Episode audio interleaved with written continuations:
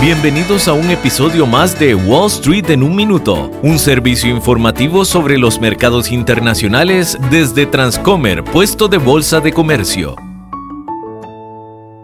Hola, soy Wilson Gutiérrez, asesor de Transcomer Puesto Bolsa de Comercio. En medio de la reciente crisis del sector bancario, un anuncio optimista realizado a la última hora del domingo parece haber cambiado la situación para bien. First Citizens Bank, un holding bancario estadounidense, ha comprado los activos, depósitos y préstamos restantes del Silicon Valley Bank, el banco tecnológico que se colapsó a principios de este mes. Los clientes de Silicon Valley Bank se convertirán automáticamente en clientes de First Citizens Bank. Los inversionistas han recibido con alivio que la noticia de que los restos de Silicon Valley Bank han encontrado por fin un lugar estable. Muchos incluso creen que esto podría significar que la crisis está empezando a suavizarse. A partir de este lunes, 17 sucursales de Silicon Valley Bank empezarán a operar como Silicon Valley Bank, una división de First Citizen Bank. Las acciones de First Citizen Bank se dispararon 47% en las primeras horas del lunes.